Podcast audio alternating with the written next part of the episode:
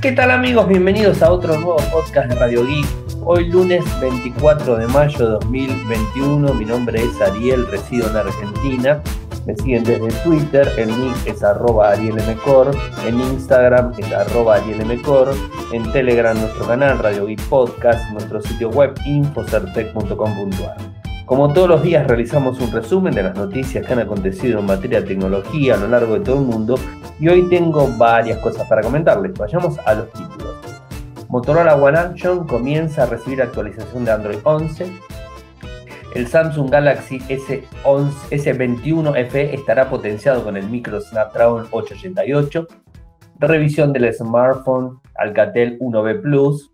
Después de 25 años, Internet Explorer eh, va a ser abandonado el asistente de Google podría apagar el teléfono de Android.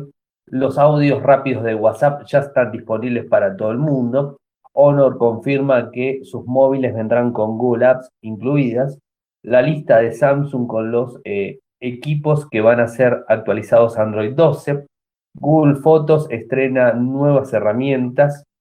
Samsung lanza el ISOCELL HM3, el nuevo sensor de imágenes para fotos con más detalles.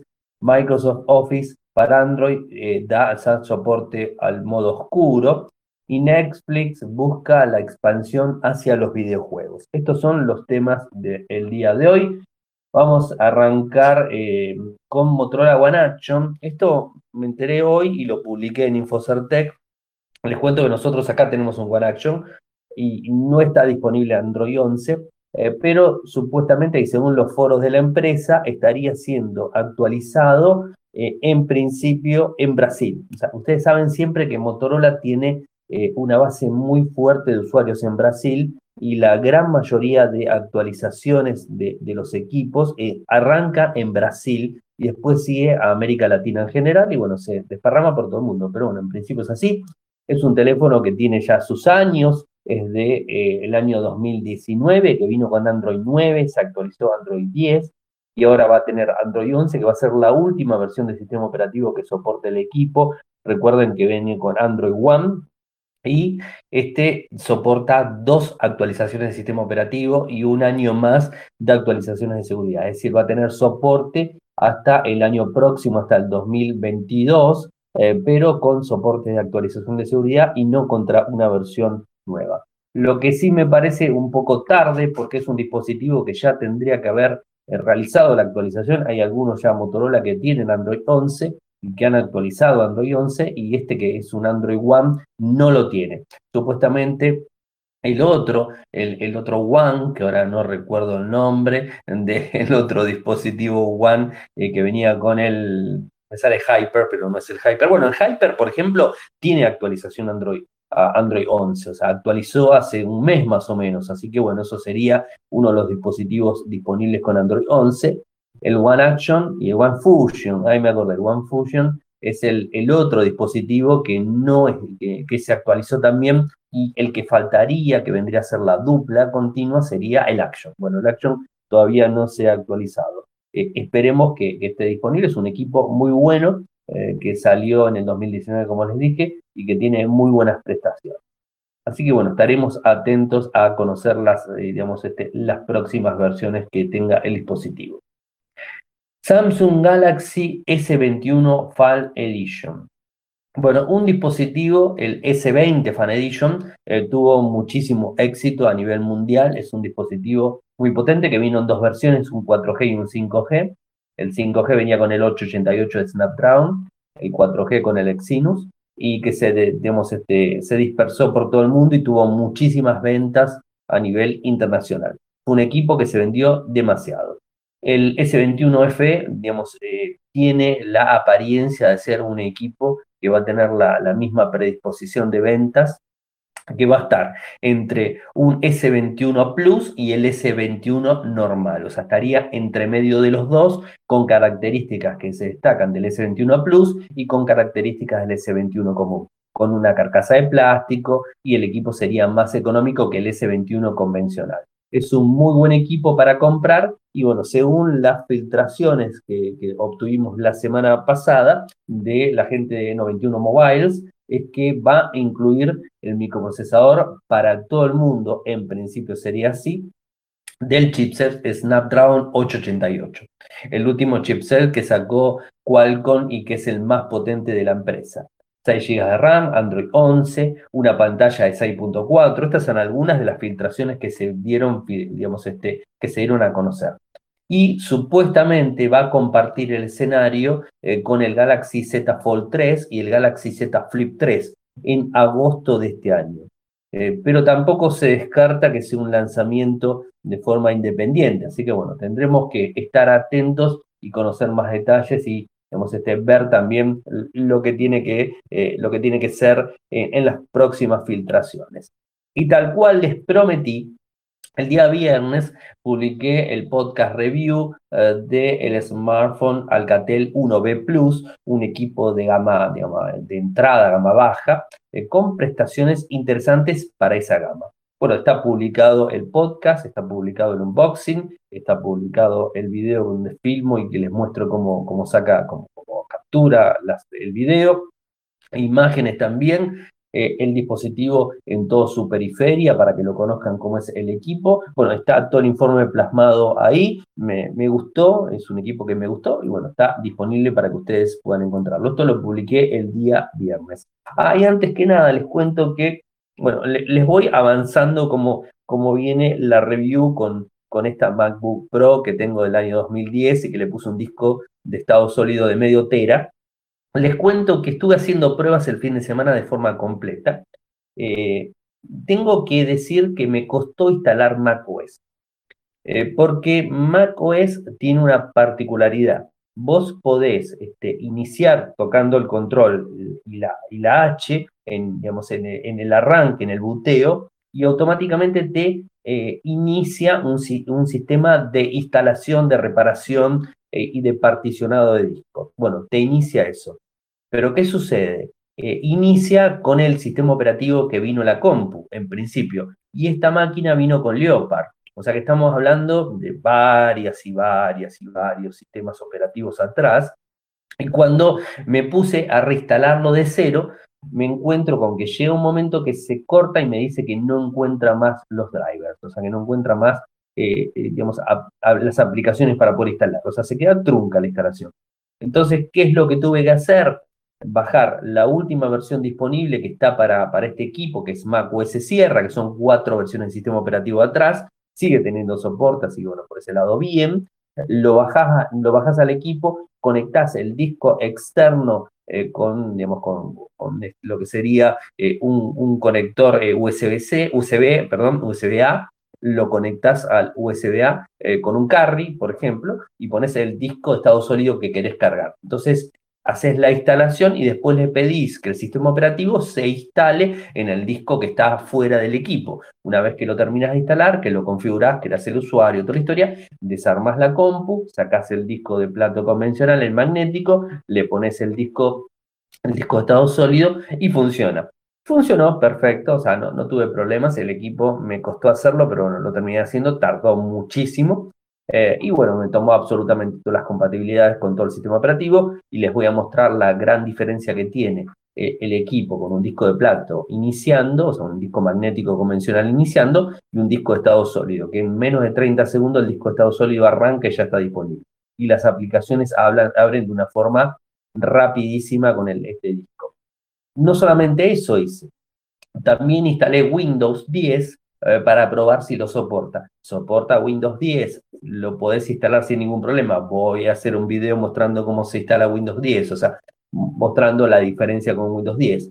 Instalé Linux, la versión 20.04, perfectamente funciona. Linux toma absolutamente todas las funciones que tiene el teclado, inclusive el brillo de las teclas, o sea, digamos, eh, la luminosidad que tiene el retroiluminado de las teclas, sube y baja normalmente, o sea que eso me parecía raro y no sabía si realmente lo iba a tomar Linux. Bueno, toma eso, toma la placa Wi-Fi, o sea, no, tuve problemas con la placa Wi-Fi. En principio tuve problemas, pero cuando le dije que utilice los drivers este, eh, restrictivos, automáticamente me tomó el Wi-Fi y después seguí configurando sin ningún problema. Linux en ese disco eh, digamos, cargó de forma automática, en menos de 10 minutos el sistema operativo estaba funcionando, cosa que no me pasó con Mac. Con Mac tardé más de media hora, media hora 40 minutos instalando todo. Con Windows habré tardado 20 minutos y con Linux tardé 10 minutos como mucho y el sistema operativo estaba totalmente operativo y funcionando. Importante, tuve una equivocación eh, con las memorias, o sea, me enviaron unas memorias SODIN que no son compatibles con las memorias que tengo en, el dispositivo, que son más antiguas las memorias de, la MacBook, eh, con lo cual estoy probando con 4 GB. De alguna manera es mejor también para el testeo eh, porque puedo probar la velocidad de disco rígido y cambio de disco de plato magnético hacia disco estado sólido, con lo cual puedo hacer una prueba mejor. Después que termine todo eso y el equipo quede funcionando, le pondré la memoria, cuando me la cambie la memoria SODIN por una de 8 más antigua, ahí la pondré y bueno, podremos este, ver la diferencia en velocidad que va a tener el equipo. Eh, pero queda un equipo completo. Quería pegarles un pantallazo general eh, en donde les cuento que un dispositivo antiguo como este del año 2010 lo podés revivir con Windows, con Linux o con Mac. O sea, con los tres sistemas operativos lo puedes hacer sin ningún tipo de problemas, solamente cambiando un disco de estado sólido eh, para que no sea obsoleto el equipo. Ojo, ojo, eh, que si le vas a poner Linux a este equipo, realmente con el disco de plato, también anda muy rápido, porque esto lo probé con el disco de plato y el disco de plato también me funcionaba muy rápido. Eh, pero bueno, la idea es probar el disco de estado sólido. Bueno, quería contarles un poco el panorama de lo que vengo probando y lo que estuve probando todo el fin de semana. Eh, después de 25 años, Internet Explorer va a ser abandonado. Bueno, esto creo que lo había contado, pero bueno, lo vuelvo a repetir. Microsoft Edge no es, una, no es solo una experiencia de navegación más rápida, más segura y más moderna que Internet Explorer, sino que también puede abordar una preocupación clave, la compatibilidad con los sitios web y aplicaciones antiguas heredadas. Así lo dijo me parece que lo, contesto. Eh, Sim Lindersay, gerente de programas de Microsoft Edge, en una publicación en el blog de, la compañía. Está publicado en InfoCertec, así que encuentran toda la información. Eh, hubo una, eh, una historia en, nuestro, en nuestro grupo, eh, y bueno, me, comentaban y me decían que realmente va a ser problema, problemático porque hay muchas aplicaciones que siguen utilizando Internet Explorer con, con Java y con Oracle. Eh, con lo cual ahí va a ser complicado. Eh, pero vamos de vuelta, hace 25 años en que se está utilizando y el problema me parece que no pasa por Microsoft. En algún momento Microsoft le iba a tener que dar el cierre. Esto no cabe dudas.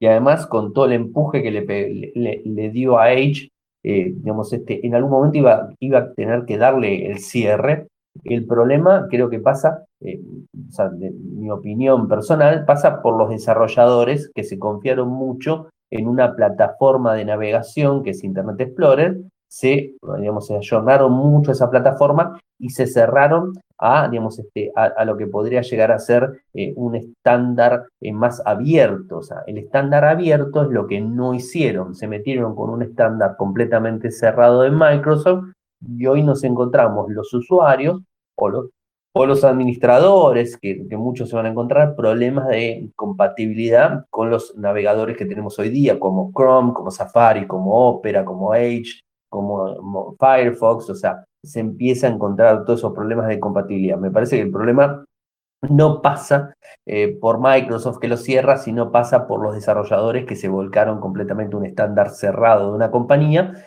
y hoy por hoy se ven en un grave problema. opinión personal, como siempre. El asistente de Google podría apagar el teléfono de Android. Eh, a ver, es una opción más ¿no? que se descubrió en el código de una versión beta en la, aplicación de búsqueda, donde incluye eh, una opción que dice vaya al menú de encendido, presione el botón de encendido y el botón para subir el volumen o abra asistencia y diga apagar. Esto es lo que se lee en la sección de código metido dentro de la beta de, de, Google. Bueno, esto es un poco lo que, lo que han dicho. Lo que no sabemos es si esto va a funcionar en Android 12, si va a funcionar en Android 12 hacia atrás, de 11 hacia atrás, eh, y si va a estar disponible únicamente en los Pixel o va a estar disponible en todos los dispositivos. O sea, sabemos muy poco. Eh, también un comentario, hoy, lo decían en, el grupo, eh, en cuanto sería más interesante poder encenderlo, eh, el dispositivo que se encienda directamente y que se desloguee con nuestra voz. quiero digamos, este, responder a ese comentario, lo quiero hacer público acá. digamos, este, estaría bueno, sí, pero sería bastante inseguro, porque si yo le doy una orden al dispositivo para que se desbloquee con la voz, vamos a suponer que no sea para encender, pero sí para desbloquear, que se desbloquee por voz, es un poco inseguro, eh, porque hay muchas maneras, digamos, de, violar el timbre de voz y eso generaría algún, alguna flaqueza en seguridad. O sea, por ahora creo que eso no sería óptimo. Eh, habría que tener un doble sistema de autenticación diferente, pero la verdad que ya sería bastante incómodo. Eh, pero bueno, habrá que ver cómo avanzan y cómo van modificando las diferentes opciones. Y algo que salió que me olvidé la semana pasada de comentarles es que ya está disponible en WhatsApp la posibilidad de acelerar los audios. ¿Se acuerdan que ya lo había hablado hace un tiempo? Que estaba en la versión de desarrollo. De la versión de desarrollo pasó a la versión beta. De hecho, la versión beta ya de la semana pasada lo vengo probando y ahora pasó a la versión final de todos los usuarios a nivel mundial. O sea, la, ah, aplicación que instalás de Google Play Store, la básica de WhatsApp, ya tenés la posibilidad de acelerar a 1,5 o a 2. Es decir, vas a acelerar a una versión y media o a dos versiones eh, lo que te manden en audio.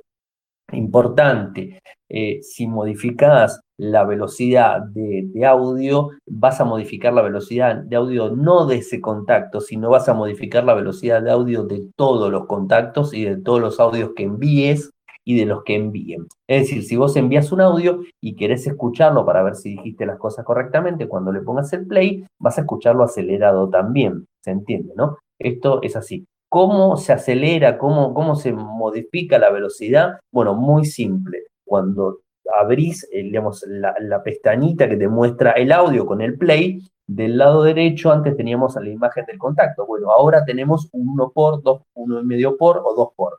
Hacemos clic en eso, tocamos ahí y vamos cambiando las velocidades. Así que bueno, eso sería la forma.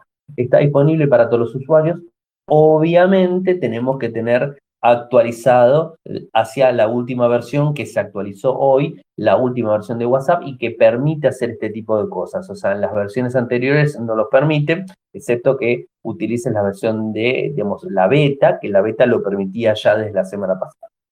Y una buena noticia para los usuarios de Honor a nivel mundial. Sabemos que Honor es la segunda marca de Huawei, bueno, ya no lo es más, porque Huawei se desvinculó de Honor para que ésta pueda despegar y salir del problema que tiene Huawei eh, con la Entity List de Estados Unidos. Entonces, ¿qué sucede? Se despegó completamente y se maneja como una empresa independiente. Esto logró, en principio, tener acuerdos nuevamente con Qualcomm y empresas norteamericanas.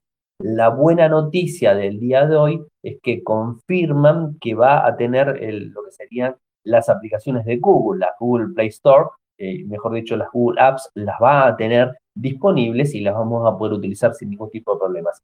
Obviamente lo que quiere hacer, eh, lo que quiere hacer Honor en, digamos, este, en Europa, digamos, es tratar de recuperar la caída que tuvo Huawei en su momento en, digamos, este, en, Europa en sí, eh, que había subido muchísimo, que estaba con la posibilidad de comerle mercado a Samsung en su momento, hasta que eh, el gobierno norteamericano, con el gobierno de Donald Trump y la Entity List, se sumó directamente a Huawei en la compañía y arruinó la posibilidad de, digamos, de levantar. Eso hizo que pierda mercado donde tenía muchísimo en Europa tomado. Era primero en Europa, en España era primero realmente, y esto generó que se caiga todo eso y bueno, este, eh, hizo que Xiaomi, por ejemplo, levante, que Oppo levante, que Vivo levante, o sea, que levante muchísimo esas compañías y Huawei empiece a decaer. Bueno, ahora supuestamente lo que quiere hacer, inclusive el mismo CEO, de, eh, el CEO y dueño de, este, la persona más importante de Huawei, quiere que Honor le robe mercado a Huawei y que le robe mercado a todas las compañías. La, digamos, la política que tiene Honor hoy día es tratar de comerle mercado a todo eso. Y para ello va a lanzar nuevos dispositivos eh, muy lindos que se vendían bastante. Eh, que Honor en su momento, eh, para diferenciarse de Huawei, lo que hacía eran dispositivos más para el, para el tipo, más para las personas más jóvenes, o sea, no, no estaba orientado, digamos, este, a, los usuarios finales convencionales, sino a los usuarios más jóvenes, con colores vivos, o sea, con, con diferentes temáticas que tenían que ver con los, con los, con los jóvenes en sí. Bueno, ahora esto no va a ser así, sino que va a estar orientado a todo, eh, a todo eh, la, comunidad de usuarios en general.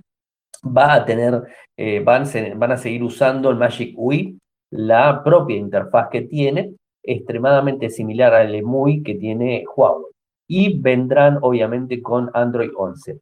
Próximo dispositivo que se va a estar lanzando será el Honor 50, que bueno, que ya vamos a hablar de él. Em, lista de Samsung eh, que van a actualizarse Android 2. No voy a dar la lista completa porque es extremadamente extensa, o sea, es muy grande. Lo que tiene Samsung de bueno es que eh, realmente actualiza los dispositivos, eh, tiene hasta cuatro años de actualizaciones. Ahí realmente Samsung me saco el sombrero porque realmente hace las cosas muy bien en el tema de actualizaciones. Y van a entrar desde el S21, el S10, los Note, obviamente los 10, los 20, los, eh, los Flip, los Fold, los A71, A51, los A01, A31, A21, ¿qué más? Eh, dispositivos que los M, para los que están en la India también, los dispositivos M21, M31, bueno, las Galaxy Tab, las S7, las S6, eh, las Tab de 8.4, las Tab A7, las Tab Active 3, van a tener actualizaciones de sistema operativo Android 12. ¿Cuándo lo va a tener? Eh, no tenemos la fecha, obviamente, pero seguramente en el, en el, transcurso del 2021 vamos a ir notando las actualizaciones de los equipos de forma paulatina. Así que bueno, va a haber que esperar un poco.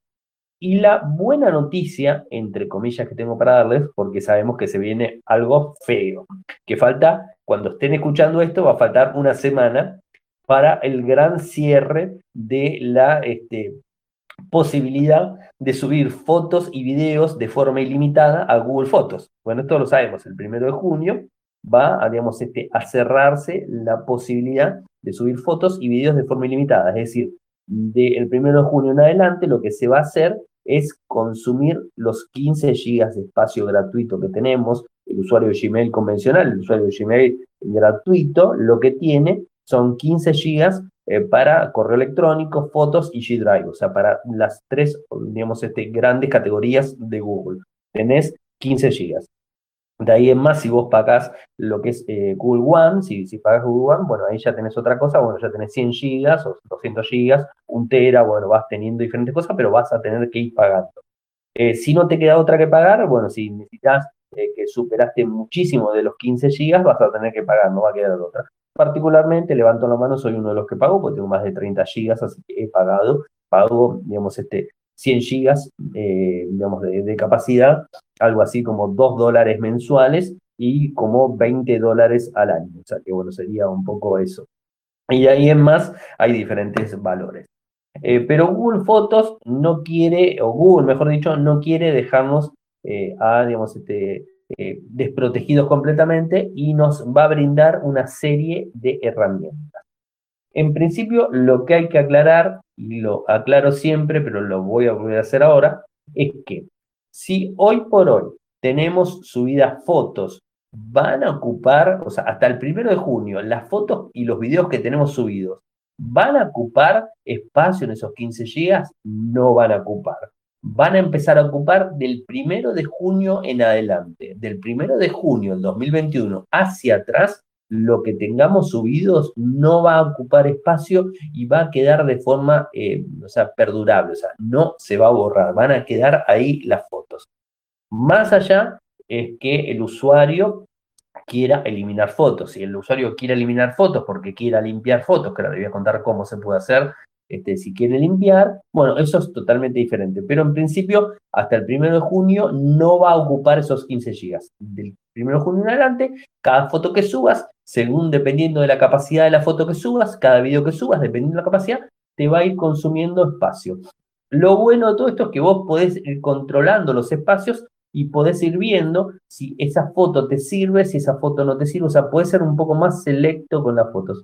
Eh, lamentablemente va a traer complicaciones, porque hoy por hoy uno saca, no sé, va a un evento, a un cumpleaños y saca, no sé, 50, 100 fotos que pesan 4 megas cada una, bueno, saquen la cuenta ustedes, o sea, va a sumar una gran capacidad, o sea, si, si vas de forma continua, está bien que estamos en pandemia, difícil de un cumpleaños, pero bueno, supongamos que se pueda y supongamos que hagamos eso, vas a subir una gran cantidad de fotos y esas fotos te van a ocupar espacio. Lo que vas a tener que hacer es entrar en Google Fotos y eliminar las fotos que no te interesan. O sea, vas a tener que seleccionar las fotos que no te interesan y las que, que, las que querés guardar en tu Google Fotos, las guardas. Y las que no querés guardar, no las guardas. Siempre y cuando no querramos pagar digamos, este, un, un abono mensual por eh, lo que sería Google One. Si queremos pagar Google One porque lo notamos como un servicio imprescindible, que a mí particularmente lo es, entonces si notamos que es imprescindible, bueno, pagamos y no tendríamos ese problema hasta los 100 gigas. Así que bueno, eso para tenerlo en cuenta. Eh, ¿Qué es lo que hizo? Eh, va, digamos, este, ahora lo que va a hacer va a ser un, un sistema de filtro para encontrar fotos borrosas y capturas de pantalla con lo cual va a haber una herramienta para gestionar el espacio eh, y lo que ocupa ese contenido de forma irrelevante, porque son fotos eh, que salieron mal o fotos de captura de pantalla, vas a poder con un clic borrarlas. O sea, vas a poder borrarlas de una forma sencilla eh, y, digamos, este, de alguna manera empezar a limpiar y a eliminar el, digamos, el espacio. Obviamente, cuando estoy diciendo esto, es las fotos que están del 1 de, del 1 de junio en adelante y del 1 de junio para atrás. O sea, vas a poder borrar fotos, o sea que mal no te va a venir, eliminar fotos que tenés absurdamente ocupando espacio y que realmente no te sirven absolutamente para nada, que son fotos que salieron borroneadas o capturas de pantalla, a veces uno hace una captura de pantalla para decirle, mirá lo que me salió en Instagram en la historia tanto. Bueno, entonces una captura de pantalla y lo envías, porque y eso realmente en un tiempo no te va a servir. ¿Para qué lo querés? O sea, si hoy tenés un montón de esas capturas de pantalla en Google Fotos, bueno, con esta herramienta vas a poder eliminar las que tengas y las que vayas sacando, o sea, las dos cosas. Em, de una forma muy simple. Esto lo haces en, lo vas a hacer en ajuste de, Google Fotos. Eh, podremos ver archivos categorizados por diferentes temáticas, eh, como fotos borrosas o capturas de pantalla. Bueno, eso sería una de las cosas más importante. Lo mismo ocurre con fotos y videos de gran tamaño provenientes de otras aplicaciones. Vas a poder hacerlo de una forma transparente porque la misma aplicación de Google, del sistema de limpieza de Google, te va a permitir limpiar y borrar esa cantidad de imágenes. O sea, hoy por hoy vamos a tener que medirnos, o sea, de ahora en más vamos a tener que medirnos lo que subimos y lo que no subimos. Eh, lo que lamento fervientemente eh, en Google Fotos era una opción que traía antaño, o sea, hace mucho tiempo que recuerdo que la tenía, eh, que te permitía tener un tiempo de delay en cuanto subía las fotos. Alguno que se acuerde también, era que vos te, actualiza y te sube las fotos del celular a la nube automáticamente cuando toma una Wi-Fi. O sea, vos le puedes decir que use los datos del teléfono o el Wi-Fi. Dependiendo de lo que vos tengas en el plan, si quieres usar datos o usar Wi-Fi. Lo normal es usar Wi-Fi. Es decir, vos sacaste 10 fotos, cuando llegaste a tu casa, a la oficina o al negocio, donde sea que tenés el Wi-Fi, automáticamente esas fotos empiezan a subirse a la nube. Eh, pero antes había una opción que estaba muy buena, que era que vos le podías setear que se suban con Wi-Fi, pero a su vez que se suban cuando estaba el teléfono cargando. ¿Se entiende, no? O sea, vos estabas en Wi-Fi y hasta que no le enchufabas el cargador, ninguna foto se subía.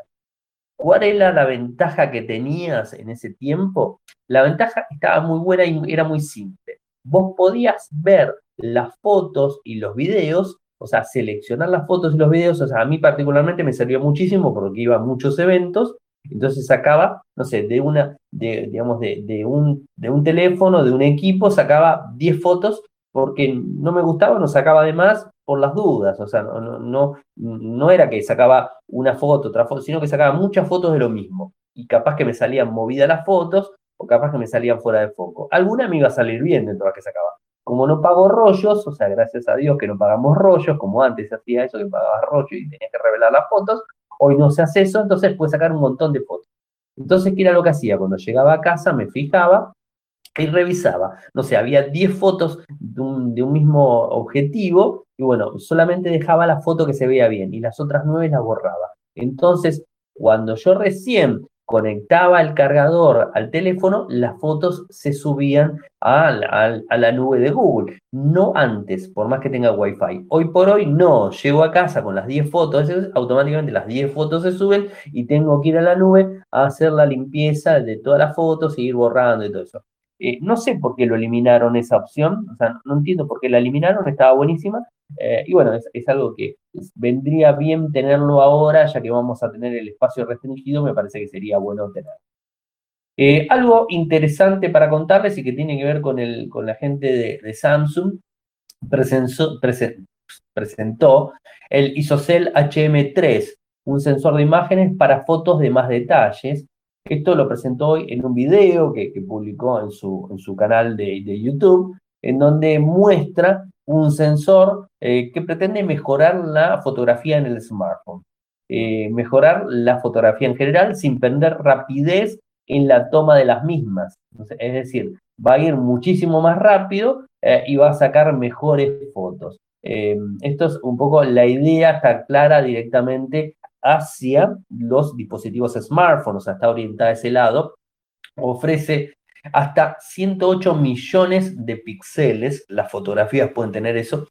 Obviamente va a ver va a ver qué sensor vas a poner para que tome, pero si tiene la tecnología ISOCELL HM3 va a poder hacer ese tipo de cosas. Tiene una tecnología nanopixel eh, que combina eh, todo lo que son los píxeles en general y absorbe más luz y así puede proporcionar capturas de mayor brillo en general. Dos niveles de conversión, ISO bajos y altos, que permite que la cámara selecte de una forma inteligente los ajustes adecuados para la mejor toma de la luz. Bueno, esto sería un poco la tecnología. Les voy a pasar el, el videito para que lo puedan ver, que ahí muestra de, forma, digamos, este, esquemática todo lo que tiene que ver eh, con el nuevo lente que se va a venir para los dispositivos muy pronto. No sé cuándo van a estar disponibles, pero calculo que no mucho va a tardar. Este año va a haber algún dispositivo por ese lado.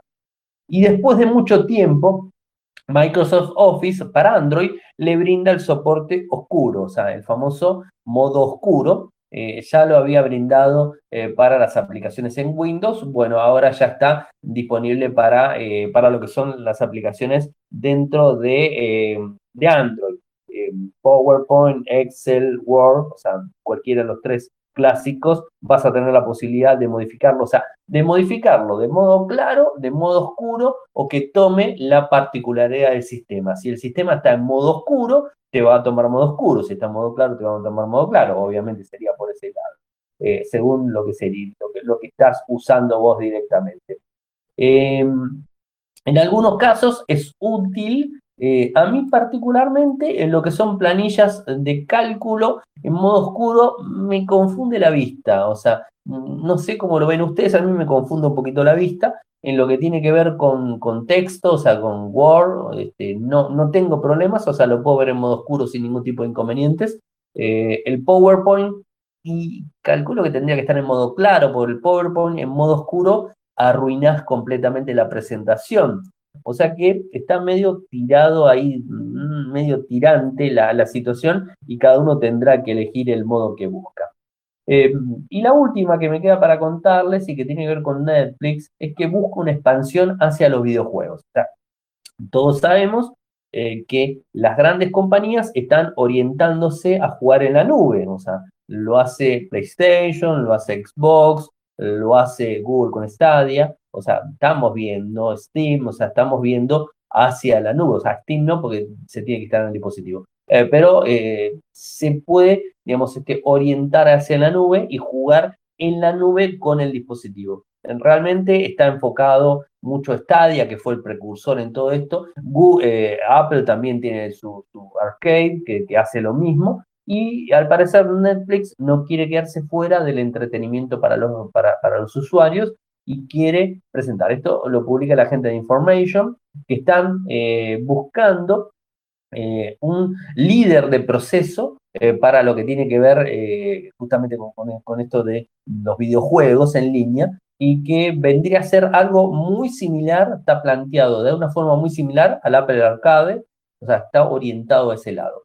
A ver, eh, esto no es algo nuevo, eh, porque ya de hecho la gente de, Netflix en el 2019 lanzó un juego para acompañar el estreno, la tercera temporada de Stranger Things. Esto lo, hizo como un aporte más a, digamos, al juego, eh, perdón, a la serie. Y también en Black Mirror, el Bandersnatch este, también hizo algo, algo similar, una propuesta que digamos, no terminó de cuajar, pero de alguna manera estaban orientados a eso. Así que no es algo nuevo y que está este, pensado para el usuario final. Así que me parece interesante, habrá que ponerle el ojo y ver cómo, cómo avanza. Eh, podría ser el primero de, digamos, de los streaming de series y películas que estaría sacando una versión similar. Bueno, gente, hemos llegado al final del programa, o sea, bastante extenso. Por ahí los lunes por lo general son bastante extensos. Recuerden siempre eh, que pueden seguir el programa en vivo desde Telegram, o sea, de, nuestro canal Radio y Podcast con este chat voz que está disponible. Yo aviso si ustedes me empiezan a seguir, o sea, empiezan a seguir el grupo, se van a enterar, no sé, tipo 19 horas del día, ya les programo, eh, digamos, este, el, programa directamente para las 21 horas o 21 a 30. 21 horas o 21 a 30, horario argentino. De cualquier forma, ustedes en su Telegram, cuando lo ven, van a ver el tiempo, digamos, en retroceso. Así que no importa el horario que yo lo haya programado, lo van a estar viendo. Eh, y pueden estar ahí. Eh, la cuestión es así desarrollo todos los temas, como lo acabo de hacer ahora, cuando desarrollo todos los temas, termino, eh, digamos, cierro el programa, termino de grabar y me quedo con la gente que está haciendo una tertulia y hablando de tecnología con la gente que está en línea, que son varios. Ahora en este momento tenemos ocho, ocho personas en línea y bueno, con, las ocho personas me quedo hablando eh, y bueno, este, dialogando sobre las cosas y bueno, podemos ir respondiendo, bueno, hablando entre Así que bueno, saben que pueden seguirme desde Twitter, el nick es arroba arielmcor, en Instagram es arroba arielmcor. Si me quieren apoyar, tienen dos formas. Para los que viven en Argentina, lo hacen desde Cafecito. Entran a cafecito.app barra radiogeek, cafecito.app barra radiogeek, de 50 pesos en adelante el café. Los cafés que quieran invitarme, se los voy a agradecer muchísimo, con Mercado Pago, con tarjeta de crédito, transferencia bancaria, cualquier cosa, lo pueden hacer de una manera muy simple y me ayudan muchísimo. Si quieren de, forma internacional, lo pueden hacer en Patreon en www.patreon.com radioic, de un dólar en adelante. Eso es para cualquiera que lo quiera hacer y me ayuda muchísimo también. Saben que pueden seguir nuestro canal en Telegram, Radio Podcast, nuestro sitio web, infocertec.com.ar. Muchas gracias por escucharme y nos estaremos reencontrando mañana. Chau, chau. Toyoko ofrece cursos de programación y servicios de desarrollo de software a medida. Para más información ingresar a toyoko.io. Podés editar tu libro digital en Infocertec. Encontrá más información enviando un correo electrónico a info.infocertec.com.ar. Para auspiciar en Radio Geek Podcast, pueden enviar un correo electrónico a la cuenta info.infocertec.com.ar.